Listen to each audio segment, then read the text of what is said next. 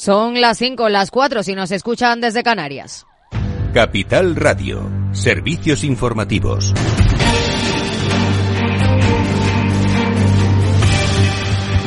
¿Qué tal? Muy buenas tardes. La Eurocámara avisa al Banco Central Europeo de que se arriesga a perder credibilidad si no logra reducir la inflación hasta el 2% con suficiente celeridad y ha expresado su preocupación por una posible espiral de precios al alza por los salarios. La resolución del Parlamento Europeo llama al BCE a adoptar todas las medidas necesarias para reducir la tasa de inflación de conformidad con su mandato y enfatiza que el escenario actual genera incertidumbre económica y aumenta el coste de la vida para los ciudadanos. Mirando a Estados Unidos, la secretaria del Tesoro, Janet Yellen, ha descartado que la economía del país vaya a entrar en recesión y ha asegurado que las perspectivas para este año son buenas, con la inflación a la baja y el índice de desempleo en torno al 4%.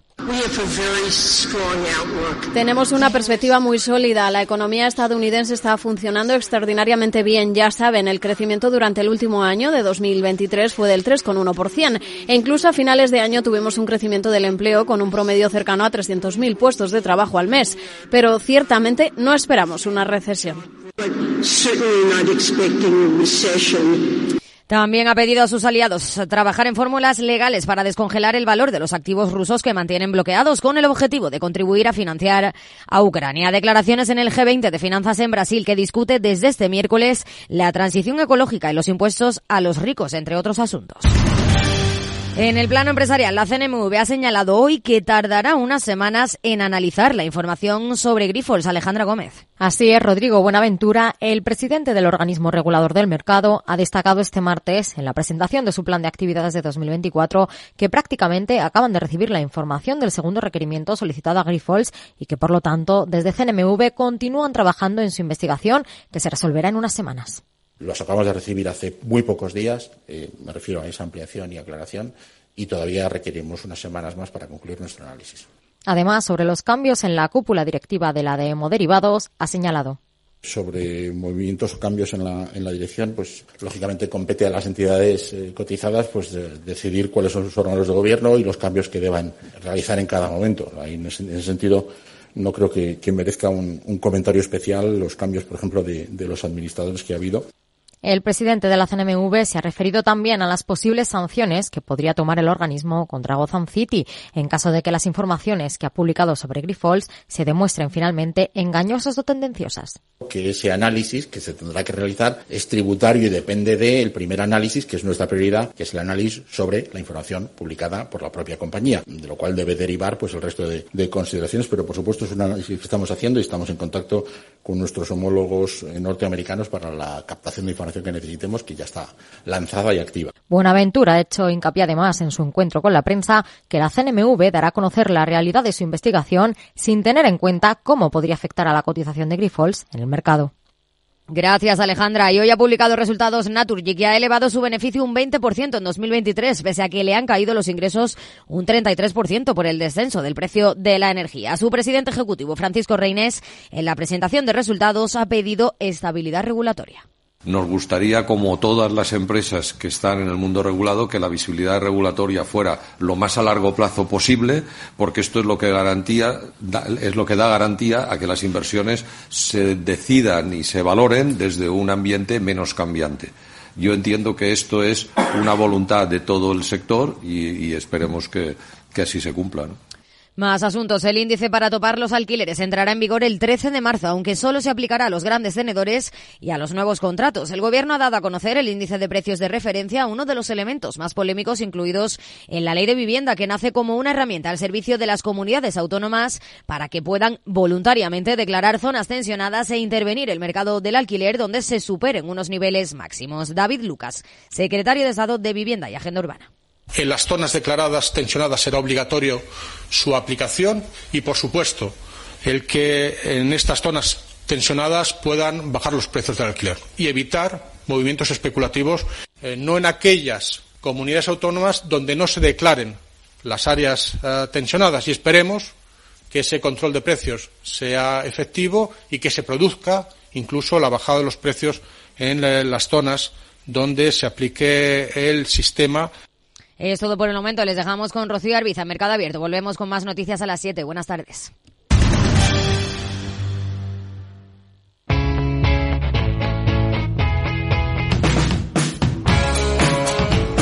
La economía despierta. Capital Radio.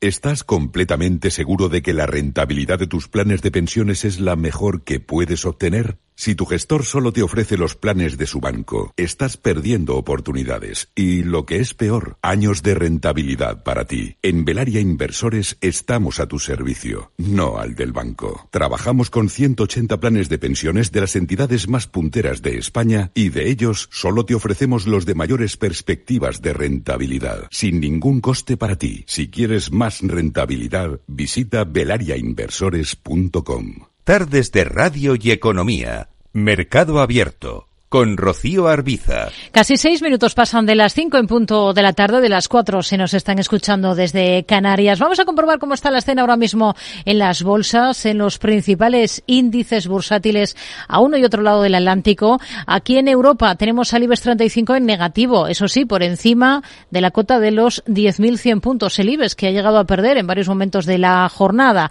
Tenemos alzas en el resto de índices europeos. La mayor firmeza hoy la vemos en el DAX alemán, repunta un 0,77%, y al otro lado del Atlántico, en Estados Unidos, sin definición, tono mixto, con caídas para el Dow Jones del 0,34%, con alzas en cambio para el Nasdaq, aunque son discretas, del 0,18%, en una jornada en la que tenemos también bastante tranquilidad en el mercado de deuda, con el bono alemán a 10 años, eh, repuntando su rendimiento hasta el 2,44%, recortando algo el estadounidense al mismo plazo hasta el 4 4,28%. Redrive, el renting de usados de ALD Automotive, patrocina este espacio. Entra en aldautomotive.es y descubre todas las ventajas. Nos detenemos en uno de los protagonistas del día en la Bolsa Española por su presentación de resultados. Miramos a Robi. Ha ganado un 15% menos en el último ejercicio, ha anunciado un dividendo de 1,1037 euros por acción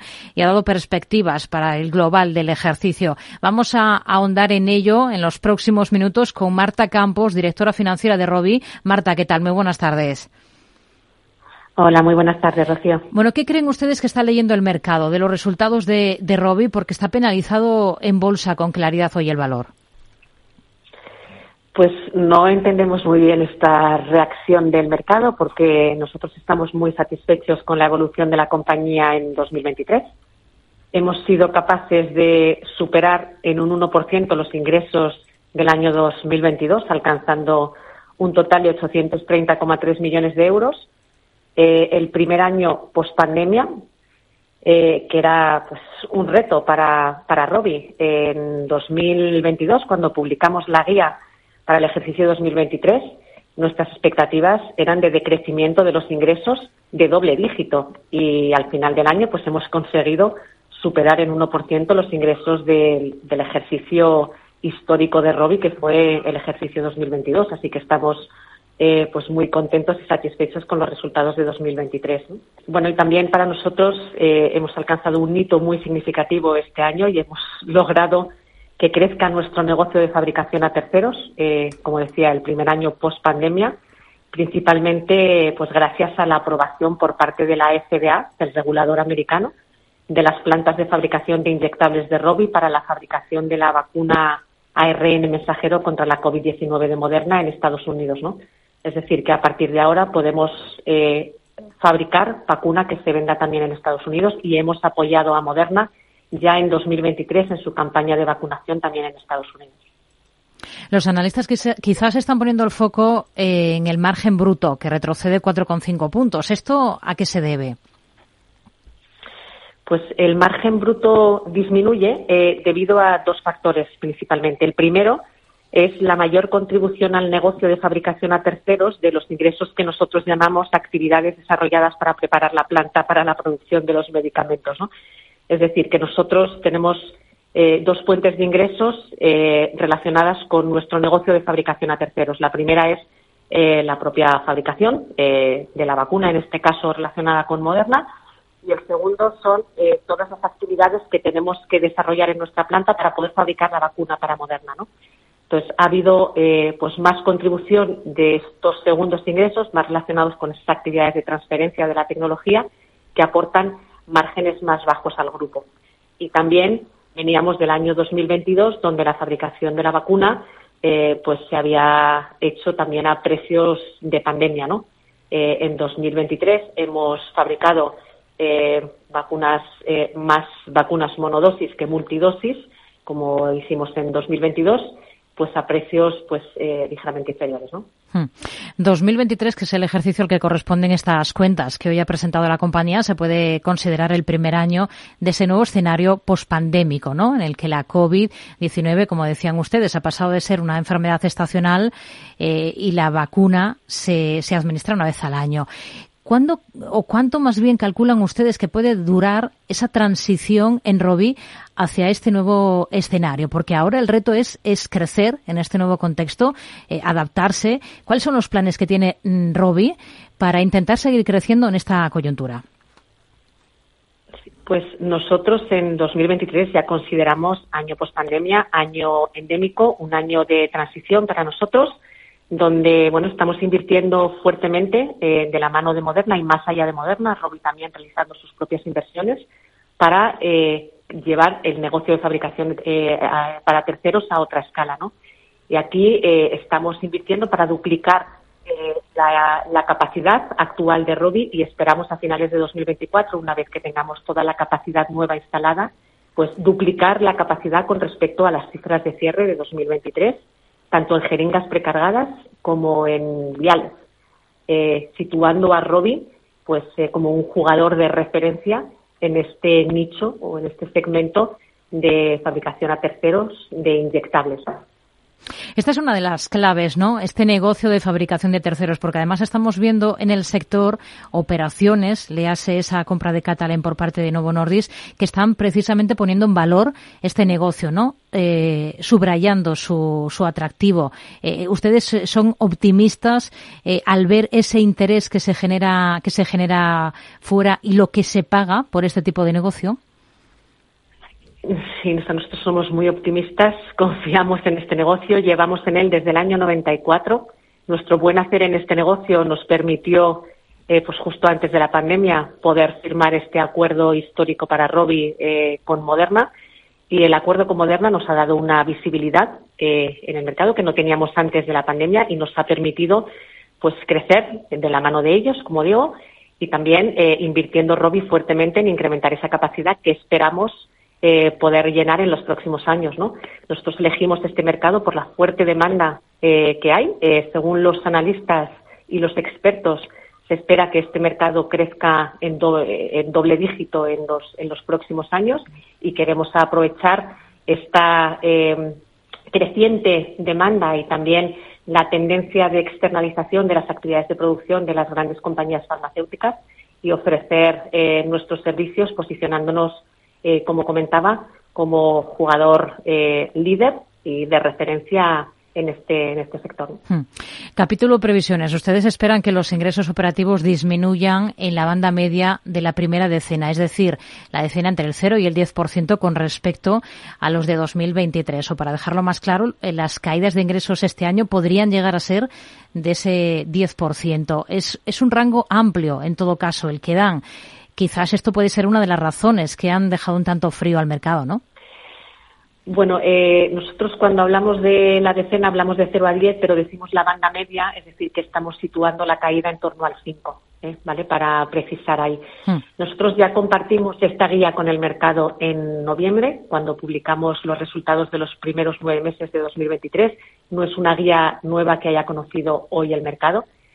Eh, no, no, creo que la reacción tenga que ver con, esto, porque, como digo, partimos de un año de transición eh, para Robi, el 2023. En 2024 seguimos expandiendo nuestras capacidades productivas y tendremos todavía mucha capacidad ociosa que esperamos poder llenar con eh, otros clientes, aparte de Moderna, y diversificar nuestra base de clientes a partir de 2025. En nuestra industria los tiempos son muy largos, desde que empiezas a hablar con un cliente hasta que puedes eh, fabricarle pasan muchos meses y estamos trabajando para ser capaces de anunciar nuevos acuerdos en este ejercicio 2024 que tendrán impacto en ventas pues en los próximos ejercicios. ¿no? Hmm.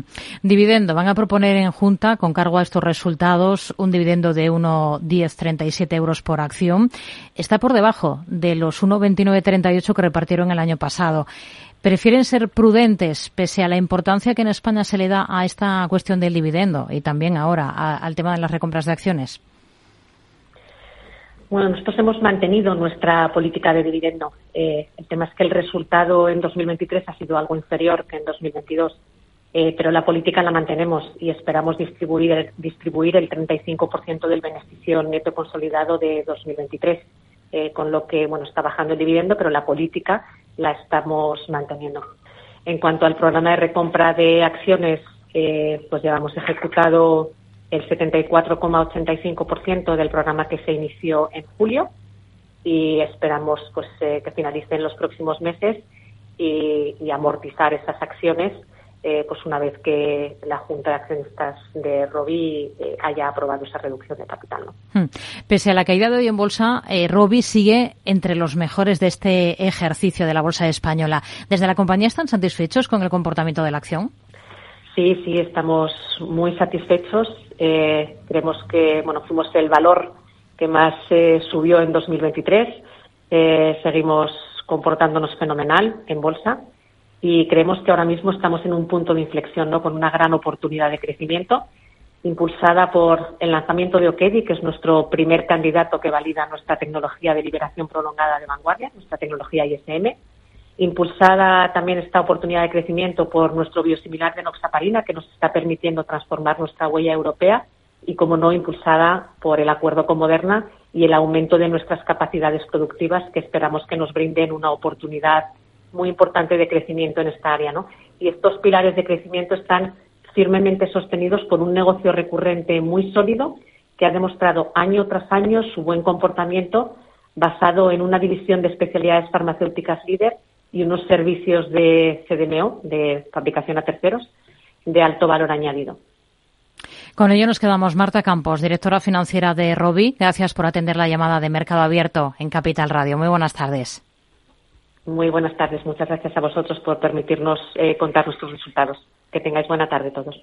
Redrive, el renting de usados de ALD Automotive, ha patrocinado este espacio. Entra en aldautomotive.es y descubre todas las ventajas. Están recortando los títulos de Robi después de presentar resultados esta jornada, casi un 5,5% a esta hora de la tarde, hasta 67,60 euros. Más allá de Robi, ¿dónde ponemos el foco ahora, Lucía Martín? Hoy ponemos el foco en los últimos cambios legales en Nueva Zelanda respecto al tabaco y ponemos también cifras al hábito de fumar en España.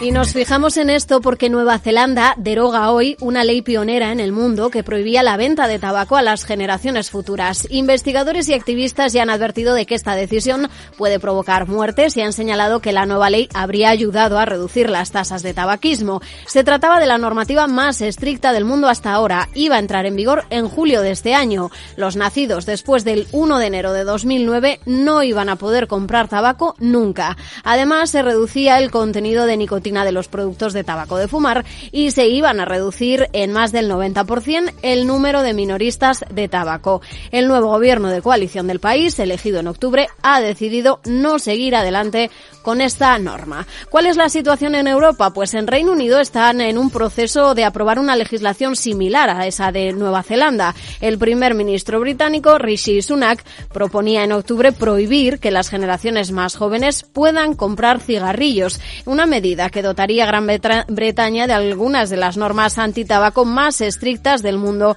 y pionera en Europa. Dinamarca también estudia tomar medidas similares. No sabemos qué pasará a partir de ahora y si puede influir de algún modo la marcha atrás de Nueva Zelanda. Pues vamos ahora con España. ¿Cuánto se ingresa en impuestos en nuestro país a raíz del tabaco y cuánto se eleva el gasto sanitario a causa de este hábito de fumar? Más o menos un tercio de los españoles fuma de manera regular, un porcentaje que llega al 35% si contamos también a los fumadores esporádicos. Esto supone una gran fuente de ingresos en impuestos para las arcas de Hacienda. Todavía no hay datos definitivos, pero se calcula que en 2023 los ingresos por esta partida rondan los 7.000 millones. Hacienda ingresa por tabaco el doble que hace 25 años con la mitad del consumo. Pero el coste sanitario es mucho mayor según cálculos de algunos organismos. Según la Comisión Nacional para la Prevención del Tabaquismo, el tabaco provoca 54.000 muertes al año en España. También, según este organismo, el coste sanitario triplica los ingresos a través de impuestos. Otras organizaciones establecen un gasto sanitario algo más bajo, pero normalmente siempre queda por encima de lo que se recauda. Por eso, en su último plan antitabaquismo, Sanidad quiere subir el precio del tabaco mediante impuestos. España es uno de los países europeos que más barato vende el paquete de tabaco. Para hacernos una idea, en Reino Unido se anunciaba en noviembre una subida hasta los 23 euros la cajetilla. En España el precio medio es de 4,5 euros. Incluso la OCDE ha pedido a nuestro país una subida en los impuestos tanto al tabaco como al alcohol. Pero eso sí, la última palabra la va a tener el Ministerio de Hacienda.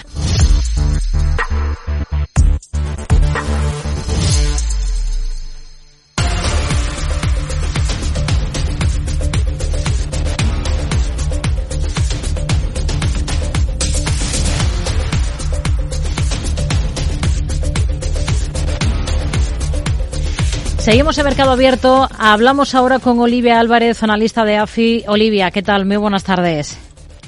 Hola Rocío, buenas tardes a ti y a la audiencia. Hemos observado algunas referencias que tenemos hoy sobre la mesa en Estados Unidos, aunque el plato fuerte eh, lo vamos a tener el jueves con ese dato de PCE del que todo el mundo está pendiente. Pero las cifras de, de precios de vivienda, ese dato de confianza de, de Conference Board o los pedidos de bienes duraderos, eh, ¿cómo los ha visto? ¿Con qué se queda? Bueno, Rocío, yo creo que todos los datos que, hemos conocido en el día de hoy y además los que ya viene mostrando el calendario de datos estadounidense en lo que llevamos de mes, sigue eh, mostrando una señal de resiliencia, de fortaleza de la economía estadounidense y un dato donde, eh, bueno, datos donde se, se sale a la luz, se resalta ¿no? el hecho de que las presiones de inflación siguen siendo relevantes en la economía estadounidense. ¿no? Hoy con ese dato de confianza que eh, si bien es cierto que decepcionaba un poco la expectativa del consenso, cuando lo analizábamos por componentes y veíamos eh, de hecho, el componente de expectativas, que es un componente muy relevante porque es el que suele adelantar eh, mejor el consumo en al menos un trimestre, pues la señal que nos sigue ofreciendo ahí es de fortaleza y algo similar pasaba con eh, los precios de la vivienda, ¿no? Donde es verdad que, bueno, también influye, más allá de una demanda que está en buen estado de forma, una oferta eh, que bueno, que definitivamente sigue eh, mostrando restricciones eh, importantes y por tanto sigue añadiendo esas presiones inflacionistas al mercado que, por otra parte, también es una señal adelantada muy relevante, por ejemplo, para el componente de los alquileres de, la inflación en Estados Unidos, ¿no? Y por último también el, dato de pedido de bienes duraderos, como comentabas, bueno, sigue trasladando que si bien, bueno, las manufacturas en Estados Unidos y a nivel global se encuentran en, en terreno contractivo, ¿no? En terreno de, eh, bueno, de, una fuerte moderación en los últimos meses, es cierto que las señales adelantadas que ya empezamos a ver en el sector y en particular también en Estados Unidos ya comienzan a mostrar que, bueno, lo peor para este sector habría quedado atrás y que de hecho lo que deberíamos esperar en los próximos meses es también una recuperación eh, fuerte en este sector. Hmm. Y todo mientras seguimos escuchando a miembros de la Reserva Federal. Por ejemplo, en las últimas horas, el nuevo máximo responsable de la Fed de Kansas City ha mostrado incluso hasta cierta agresividad en su primer discurso en este puesto, porque ha dicho que no hay motivos para bajar los tipos de interés como medida de precaución y tampoco ve ninguna prisa por frenar el ritmo de reducción del balance de la Reserva Federal. ¿Qué le, qué le parece? Bueno, yo creo que la Fed eh, muy oportunamente ha estado de vuelta eh, enviando al, al, mercado señales o mensajes de que, bueno, el, el, ciclo de restricción monetaria no ha finalizado y no podría ser así a la luz de, bueno, justamente los datos que comentábamos, ¿no? La economía estadounidense sigue produciendo presiones de inflación que son muy relevantes y que de hecho eh, van, a, van a generar mucha expectación, como comentabas al inicio con el dato de PCE esta semana, que es la referencia de inflación que más de cerca sigue la Fed y que seguramente vendrán en la línea de, de la sorpresa que ofreció el IPC eh, en el mes de enero y que ya conocíamos eh, la semana pasada, ¿no? Y aquí, bueno, justamente, Rocío, estamos esperando que, por ejemplo, el indicador eh, subyacente del, de, de, esta, de esta métrica del PCE, pues acelere en el mes de enero en torno a un 0,4% en términos eh, mensuales y eso efectivamente es un dato que todavía da cuenta de presiones fuertes de inflación en la economía estadounidense con lo cual, bueno, está claro que el mensaje de la Reserva Federal sigue siendo y seguirá siendo, eh, por lo pronto, eh, un, mensaje de paciencia eh, y de que, bueno, las bajadas de tipos todavía no llegan para el caso de la economía estadounidense. Hoy en Japón hemos visto datos de precios. El IPC que aumenta un 2% interanual en enero, tres décimas por debajo del dato de diciembre y su segunda lectura y su lectura más baja desde marzo del año 2022. ¿Qué, qué les ha parecido a ustedes el dato? Bueno, eh, Rocío, en Japón, y es lo que venimos observando, ¿no? En los últimos meses, sobre todo con esa sorpresa de recesión técnica con la que cerró el año 2023, seguimos todavía esperando con mucha paciencia el, el entorno más favorable para que el Banco de Japón, pueda efectivamente eh, salir de esa política ultralaxa con la que ha estado eh, bueno operando en los últimos en las últimas décadas no y es cierto que bueno los datos de esta economía nos siguen confirmando que ese es un escenario que se sigue retrasando en el tiempo no no solo en materia de actividad bueno la economía japonesa es verdad que está saliendo probablemente de un episodio eh, más moderado a finales del año pasado eh, pero en, en materia de precios todavía eh, no estamos viendo el nivel de eh, indicadores subyacentes que den cuenta de que justamente la economía japonesa va a ser capaz de sostener de manera estable en el tiempo esa meta de inflación del 2%. ¿no? Yo creo que falta un, un digamos, una temática clave por, por entender y por, y por visualizar en el caso de la economía japonesa, que es la revisión de los salarios que eh, tendrá, comenzará a tener lugar a partir del mes de marzo con esa discusión entre los sindicatos y la patronal en el caso de Japón y que podría efectivamente producir revisiones significativas y, bueno, coherentes con estas, estos niveles de inflación sostenibles en el 2% a medio y largo plazo y eso será clave eh, para el Banco de Japón a la hora de decidir, eh, digamos, esa, esa normalización, esa subida, esa salida de los tipos de interés negativo, ¿no? Pero por, por el momento y según los datos que continúa produciendo la economía japonesa, ese es un horizonte en el caso del Banco de Japón que también se sigue retrasando en el tiempo. Con ello nos quedamos. Olivia Álvarez, analista de AFI. Gracias. Muy buenas tardes. Gracias, Rocío. Buenas tardes. Hoy estamos observando cómo el euro frente al billete verde de Estados Unidos se muestra muy plano. El cruce eh, apenas repunta muy ligeramente la moneda única hasta cotas de 1,0853 unidades según las pantallas de XTB. Lucía. ¿Te sientes atraído por invertir pero no sabes por dónde empezar? XTB, el broker líder en el mercado europeo y presente en España desde hace 15 años, pone a tu disposición la mejor oferta del mercado. Ninguna comisión en la compra y venta de acciones y ETFs de todo el mundo, hasta 100.000 euros mensuales. El proceso es muy sencillo. Entras en xtb.es y en 5 minutos abres una cuenta completamente online. Además, dispondrás de la mejor formación del sector a tu disposición. Análisis diarios de mercado y atención al cliente las 24 horas. Un broker, muchas posibilidades. xtb.es. A partir de 100.000 euros al mes, la comisión es del 0,2%, mínimo 10 euros. Invertir implica riesgos.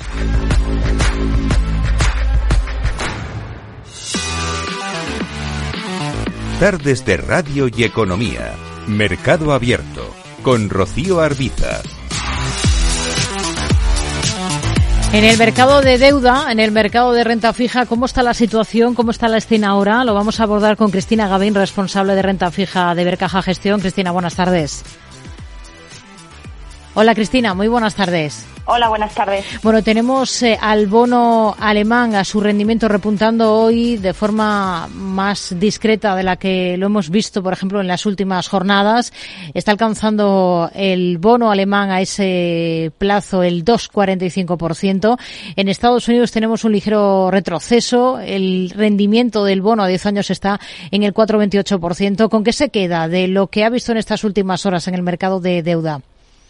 Bueno, yo creo que lo que se subyace de todo el movimiento que estamos viendo es el cierto nerviosismo, ¿no? Con un mercado muy a la expectativa, pues, de los datos de precios que vamos a conocer de cara a finales de semana y también ya, pues, un mercado, unos inversores pensando en la reunión del Banco Central Europeo de la semana que viene, ¿no? El próximo jueves, pues, el BCE se reúne y probablemente, pues, en la rueda de prensa nos dará pistas sobre cuál es su visión de mercado y su actuación de cara a las próximas semanas, los próximos meses y también hay que recordar que va a hacer una actualización de sus previsiones tanto de precios como de crecimiento. ¿no? En ese sentido, bueno, pues eh, los mercados se muestran algo nerviosos y volátiles y prefieren, y por eso estamos viendo ese movimiento. En cualquier caso, yo creo que el sentimiento que subyace es en general eh, positivo en lo que a percepción del riesgo se refiere. ¿no? La prueba de ello es que las primas de riesgo siguen estando bastante estables. ¿no? La prima española la tenemos en 89 puntos básicos, con el 10 años español que lo teníamos cotizando al 3,34 y el italiano cotiza una rentabilidad del 3,89 con una prima de 144 puntos básicos. Es decir,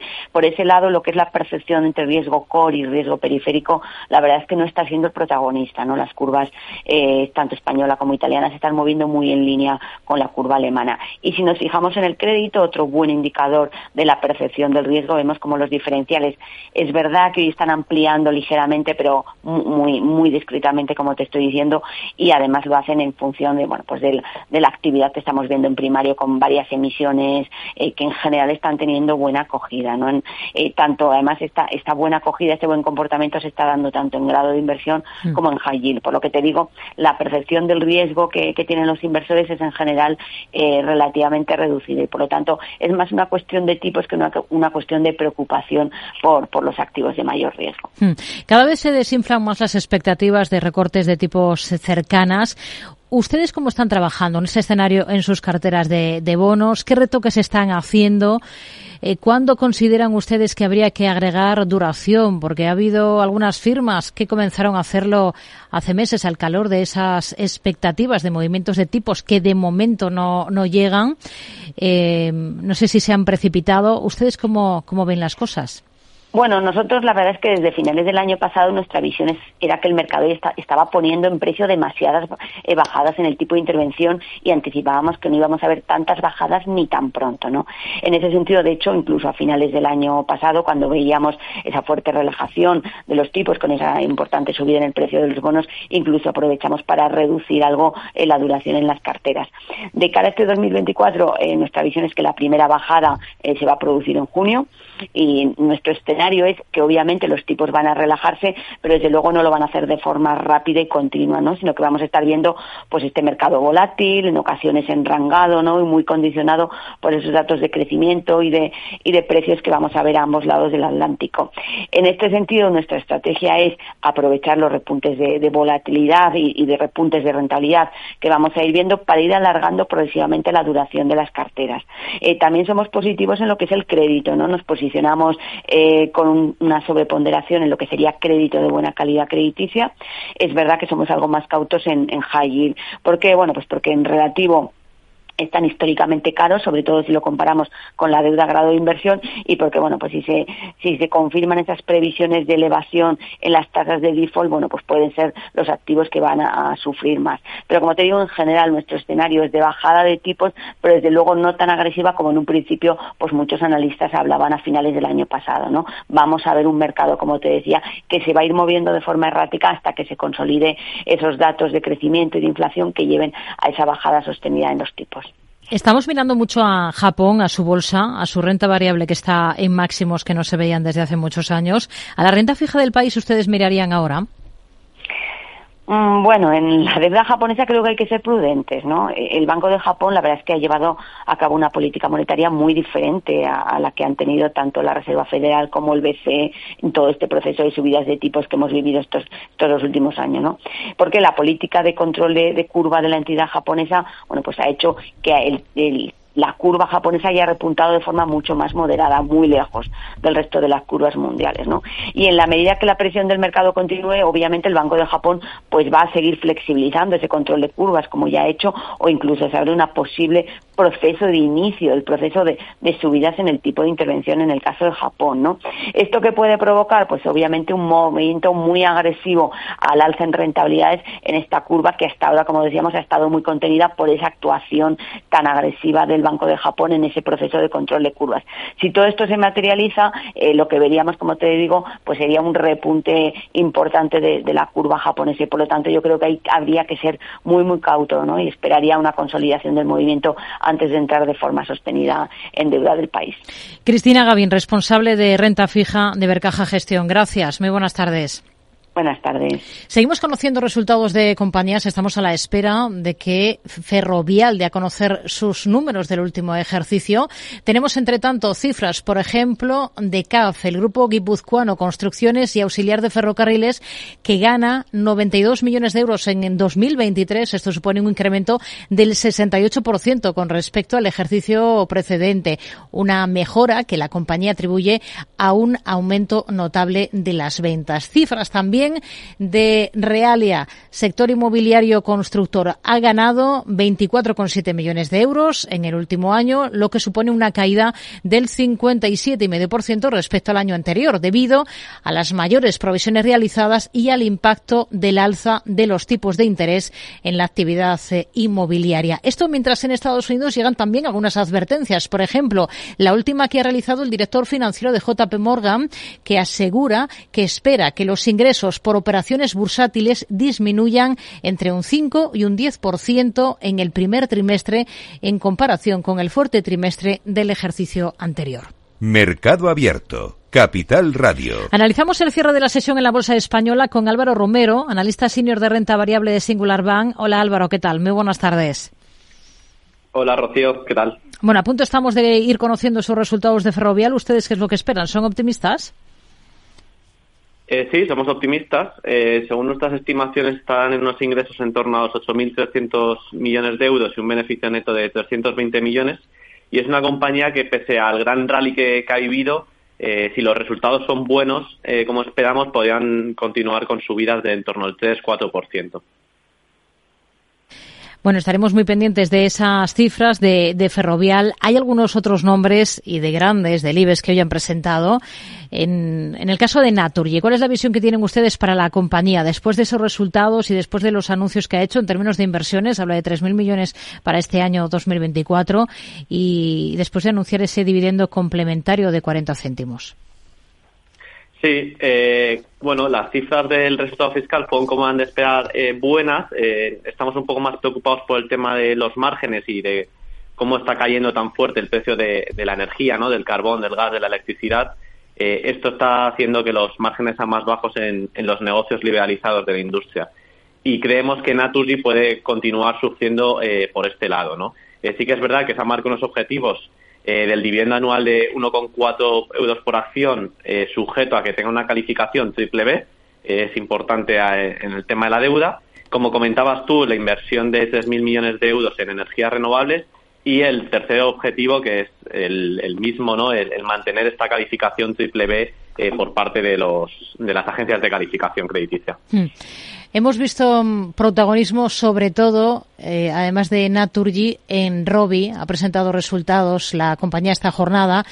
Eh, el valor ha recortado con claridad más de un 5% de caída al cierre de la sesión. ¿Qué es lo que más les ha decepcionado a ustedes o a qué achacan este mal comportamiento del valor en bolsa? Bueno, pues eh, en cuanto a Robbie, que como comentas ha sido el, el rojo ¿no? de, la sesión, ha llegado a estar cayendo incluso un 8 y pico por ciento. Eh, bueno, pues sobre todo la falta de crecimiento que, ha reportado, eh, tuvo unos beneficios operativos de 830 millones, que es un 1% más que el año anterior. Eh, en cambio, bueno, el resultado neto ha sido de 170 millones, que es un 15% menos ¿no? que, el periodo anterior. Entonces, bueno, eh, la mejor noticia que podemos coger de los resultados es el control de costes, que en la parte de I+D y en ventas ha reducido bastante. hay, hay, una contención de los gastos eh, de ventas generales administrativos y bueno, pues eh, vemos unos costes que están prácticamente planos a pesar de, los lanzamientos principalmente de Okedi que, ha sido el, gran lanzamiento ¿no? de, en este año. Eh, y bueno, el tono de la call con los analistas no ha sido muy negativo, o al menos no tanto como refleja la cotización, y, bueno, la empresa no solo reiteró las previsiones, sino que también destacó el fuerte impulso del negocio de OCM y las menores tasas de vacunación y el acuerdo con Catalan podrían mejorar las previsiones que, que tiene el grupo o que al menos el mercado eh, está poniendo en precio. Hmm. Otra del sector Grifols también es noticia. La compañía ha nombrado a su nuevo consejero delegado, Nacho Avia, consejero externo hasta que empiece a ejercer el 1 de abril. Hoy ha habido eh, comentarios por parte de la Comisión Nacional del Mercado de Valores que señala que tendrá, tendremos que esperar algunas semanas más para conocer su informe sobre la compañía. A finales de semana Grifols presenta resultados. ¿Ustedes con qué ojos miran el valor ahora? Pues Grifols creo que es uno de los nombres del año, ¿no? En lo que llamamos de año, sin duda. Eh, seguimos siendo alcistas con el valor. Creo que en su momento, cuando hablé contigo en otras ocasiones, eh, también lo éramos, después del informe de Gotham, que hicimos un buen trabajo analizándolo. Y, bueno, pues vemos que la, decisión de nombrar a Nacho Vía esta, es una buena decisión y que si algo ha puesto el, informe de Gotham en, en el foco, ¿no? es los problemas de gobernanza que tenía la, compañía, ¿no? Hmm. Parece que la compañía, por ese lado, sí que está trabajando en, solventarlos y, también en esclarecer esa relación con Scranton que, la CNMV ahora mismo pues está en investigación, ¿no? Es verdad que la CNMV nos ha pedido unas semanas más, eh, bueno, vamos a ver qué sale, ¿no? Yo creo que este, esa, esa, conclusión de la CNMV es principalmente hmm. el motivo por el cual la acción, a pesar que ha recuperado un poco, aún le falta por recuperar y volver a los niveles previos. Eh, si los resultados de final de semana son buenos, pues eh, sin duda yo creo que se irá acercando poco a poco a, esa cotización que tenía previa al, informe de, Gotham. Pero sin duda es, es la decisión de la CNMV o, lo que salga de esa investigación lo que moverá la acción arriba o, abajo. Hoy Logista descuenta el dividendo que se va a pagar el próximo 29 de febrero. Es una retribución de 1,36 euros por acción. Al valor a la compañía, ¿qué potencial añadido le ven ustedes en bolsa? Pues Logista, pese a ser otra de esas compañías que ha tenido un, gran rally, nosotros consideramos que es una de esas pequeñas gemas que hay en la, en la bolsa española con un negocio muy resiliente, una generación de caja fuerte y que bueno, eh, paga un dividendo muy muy interesante, ¿no? En torno a un 6,7% de dividend yield, que bueno, pues para los inversores de bolsa española, española yo creo que es algo eh, clave, ¿no? Eh, recientemente renovó su préstamo con Imperial Brands, que es, al final es su principal cliente y, y, dueño, ¿no? Eh, con muy buenas condiciones, sobre todo cubriendo parcialmente el riesgo de, variabilidad en los tipos de interés durante los próximos tres años y creemos que la compañía tiene margen para, continuar subiendo. Una cosa más, ¿qué espera mañana de los resultados de Endesa? Pues bueno, siempre es aventurado predecir resultados, ¿no? Pero intentamos, nuestras estimaciones al menos son de un beneficio neto de 1.170 millones con una EBITDA de, de 4.100 millones y unos ingresos totales en torno a los 23.500 para, para el año completo. Eh, creemos que, eh, que, bueno, el mercado está castigando mucho todo, todo el sector de utilities, pero bueno, creemos que si cumple con estas estimaciones no tendría que tener ningún, ningún susto la, la cotización. Estaremos pendientes de esos números de la compañía eléctrica. Álvaro Romero, analista senior de renta variable de Singular Bank. Gracias. Muy buenas tardes. Un saludo, buenas tardes.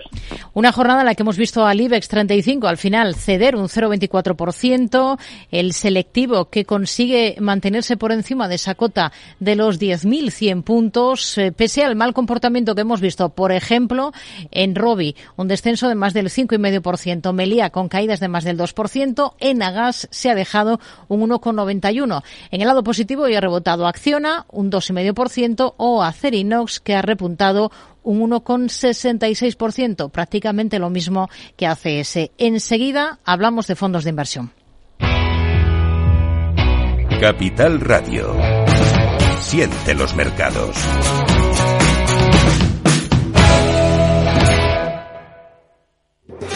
¿Estás harto de bajas rentabilidades? ¿No quieres seguir pagando altas comisiones a tu banco o gestora? Finicens es la solución perfecta para gestionar tu patrimonio. Traspasa tus fondos de inversión a Finicens y podrás obtener una mayor rentabilidad. Infórmate en el 91 048 3004 y en finicens.com. Finicens, especialistas en inversión indexada. Si quieres adelantarte a los cambios económicos, digitales y empresariales, escucha After Work. El programa de Capital Radio para profesionales, pymes y emprendedores que te ayudará a entender el momento presente y a tomar decisiones para el futuro inmediato. De lunes a jueves, de 7 a 8 de la tarde, con Eduardo Castillo.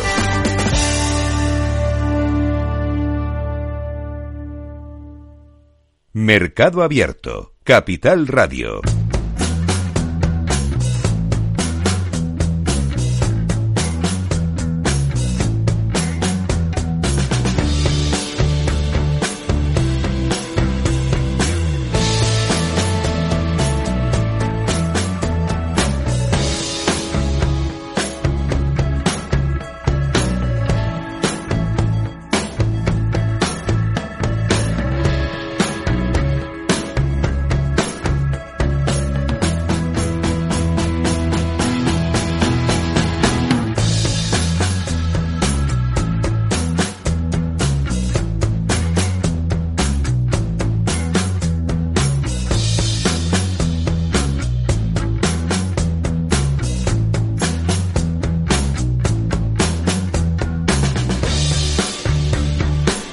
Seguimos en mercado abierto. ¿Hasta qué punto la resistencia económica de Estados Unidos y su efecto refrigerador de las expectativas de rebajas de tipos puede estar propiciando un cambio en la estrategia inicial de algunas gestoras para este año en renta fija? Esta es una de las ideas que vamos a abordar en adelante en este espacio eh, del programa de la mano de Gregorio Ollaga, socio director de Welcome Assets Management. Hola, Gregorio, muy buenas tardes, bienvenido. Muy buenas tardes, Rocío, un placer. Bueno, esas perspectivas eh, para los inversores que habían apostado a que los bonos subirían a medida que la Fed recortase el coste del endeudamiento se están complicando, ¿no? Para muchos inversores, los rendimientos que, como saben nuestros oyentes, se mueven de manera inversa a los precios, están en sus niveles más elevados desde noviembre pasado.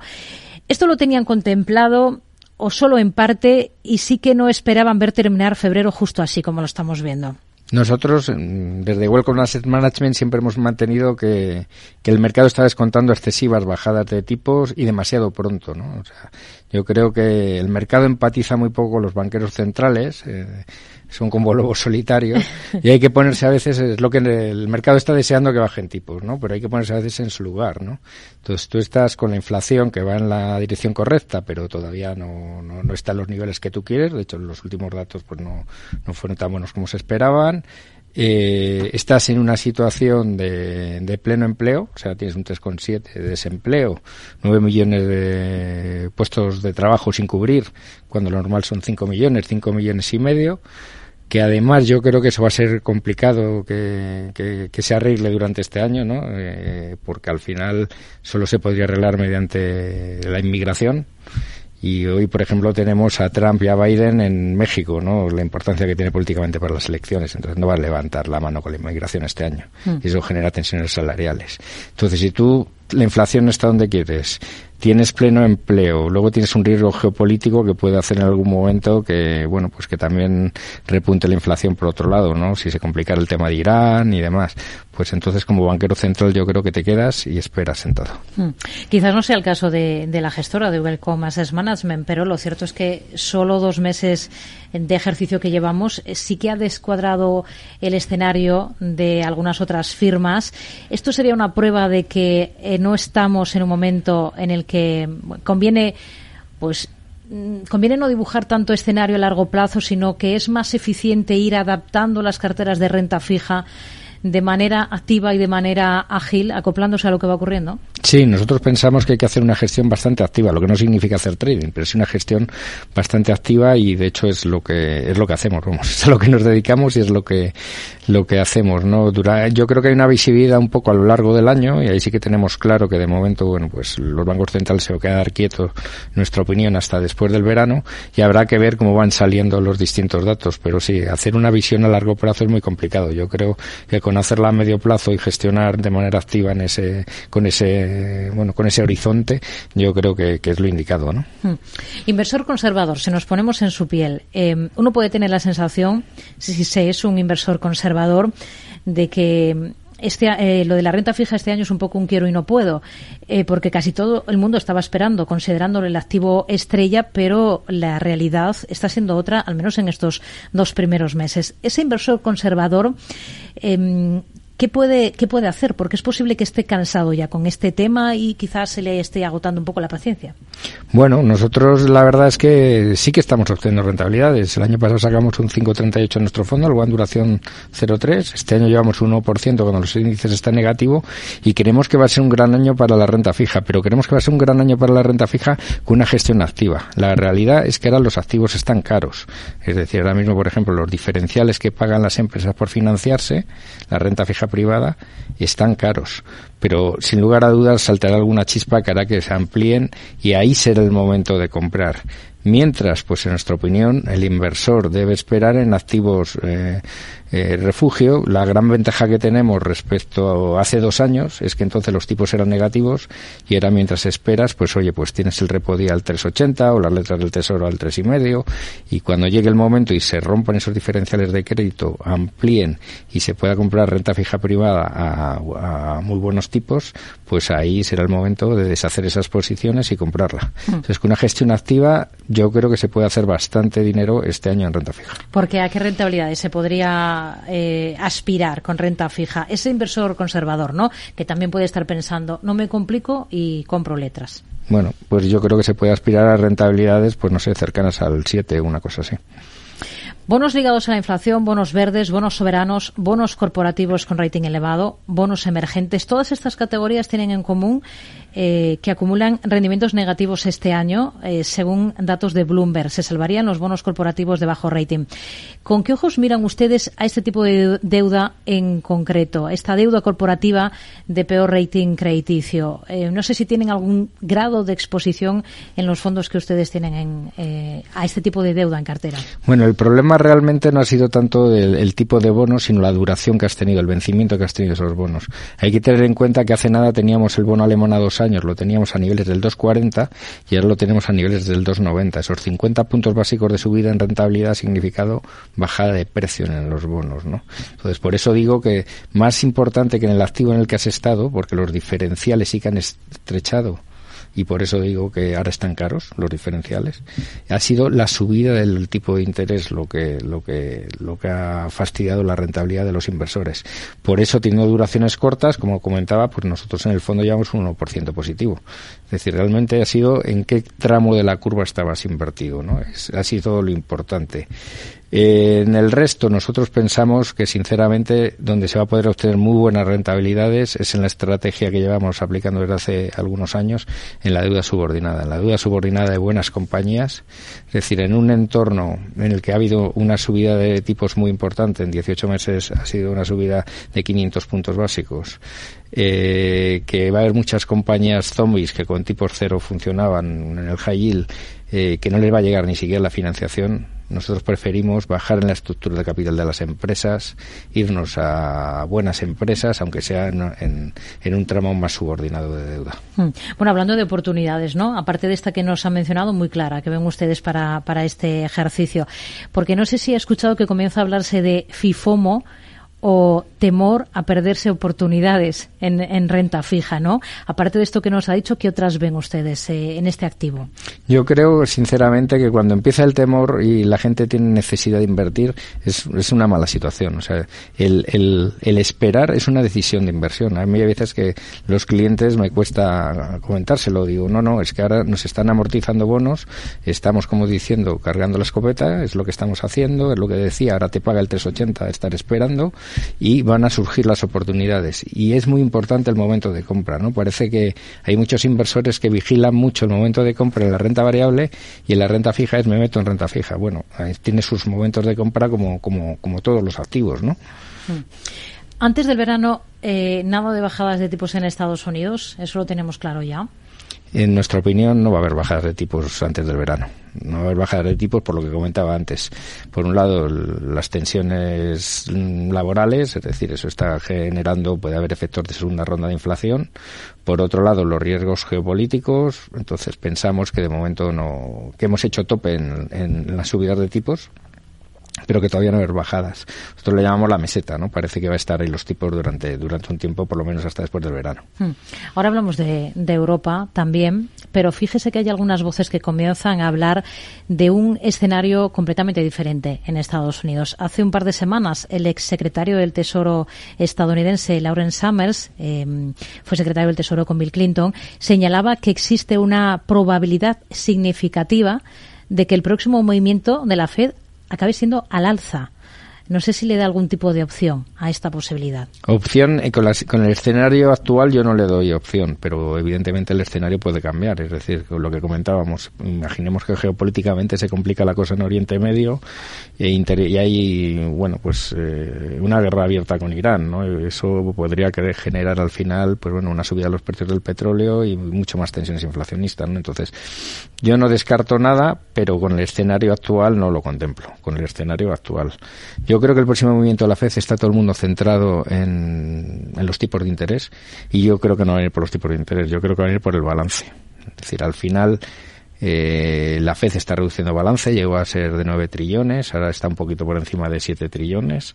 Eh, hasta ahora, esa, ese drenaje de liquidez, ese menor dinero en el mercado, eh, lo ha compensado los bancos, porque tenían un exceso de liquidez pero es que los bancos ya solo les queda 600.000 millones de ese exceso de liquidez en, en, Estados Unidos. Entonces, va a tener miedo la Fed de que se acabe ese exceso de liquidez, que se tensione el mercado monetario en Estados Unidos y que vuelva a haber problemas con su banca regional. Entonces yo, el próximo movimiento de la Reserva Federal yo creo que va a ser esa reducción de, del balance, el famoso QT, va a ser o que desaparezca el QT o por lo menos hacerlo de una manera mucho más pausada. Hmm. ¿Y el mercado eso lo está considerando? Eh, ¿Lo tiene en mente fijarse en este tema? Porque estamos obsesionados y también en medios. Nosotros no somos más que altavoces ¿no? de lo que se palpa en el mercado. Eh, estamos obsesionados quizá con el momento concreto de esas bajadas de tipos y estamos eh, obviando algunos otros temas importantes como este que nos acaba de comentar? Para mí este es un tema muy importante. Yo creo el mercado en general no lo, no, lo está observando en, en, demasía, pero para mí es un tema muy importante. O sea, no hay que olvidar que cuando se produjo realmente un drenaje de liquidez, una reducción de balance de la Fed en 2018, que dijo, bueno, las cosas parece que están bien, voy a reducir el balance y lo redujo en 500 mil millones de dólares, todos los activos, no estoy hablando de renta fija, todos los activos cayeron. No sé si se acuerdan ustedes del último trimestre de 2018. Hasta ahora no ha ocurrido en este drenaje de liquidez esta reducción de balance por lo que comento, porque había un exceso de liquidez muy grande por parte de las entidades financieras. Entonces ellos dejaban simplemente eh, menos reservas, eh, que al final lo, que hacían era, pues bueno, pues lo metían en un repo inverso, ¿no? En, la Reserva Federal. Eso es lo que hacían con el exceso de liquidez. Si se acaba ese exceso de liquidez y vuelve y, se generan tensiones en el mercado monetario, el tema, mm, yo creo que podemos, los bancos eh, pequeños, los bancos regionales pueden volver a su sufrir y entonces em, sería complicado, ¿no? Y, ahí empezaría la reducción de balance de verdad, un drenaje de liquidez, menor dinero en el sistema y sufrirían todos los activos. Por eso yo creo que la Reserva Federal no va a dejar que llegue a ese, a ese punto y es en lo que, lo que va a estar observando durante los próximos meses y donde va a actuar durante los próximos meses. Y ahí, en ese escenario, eh, que podría repetirse algo parecido a ese último trimestre del 18, como nos comenta, ¿cómo habría que actuar entonces en el activo renta fija? Pues ahí es lo que comento. Ahí si sucedieran esas ampliaciones de diferenciales o esa ruptura del mercado, todo este estas balas que estamos cargando, todo ese bueno, el dinero que estamos guardando en, en posiciones bueno seguras, ¿no? En repo al 380, en letras del tesoro, es cuando habría que utilizarlo para comprar activos buenos que ya tenemos estudiados, en nuestro caso pues como comentaba, el tema de la deuda subordinada y comprar de manera importante. Europa.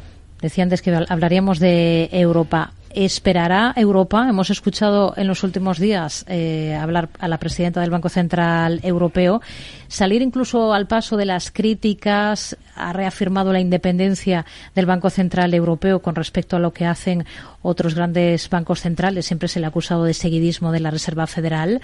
Em, ¿Realmente eh, le da opciones para que aquí en Europa se bajen tipos de interés antes que en Estados Unidos? Y es cierto que la situación económica en Europa yo creo que es peor.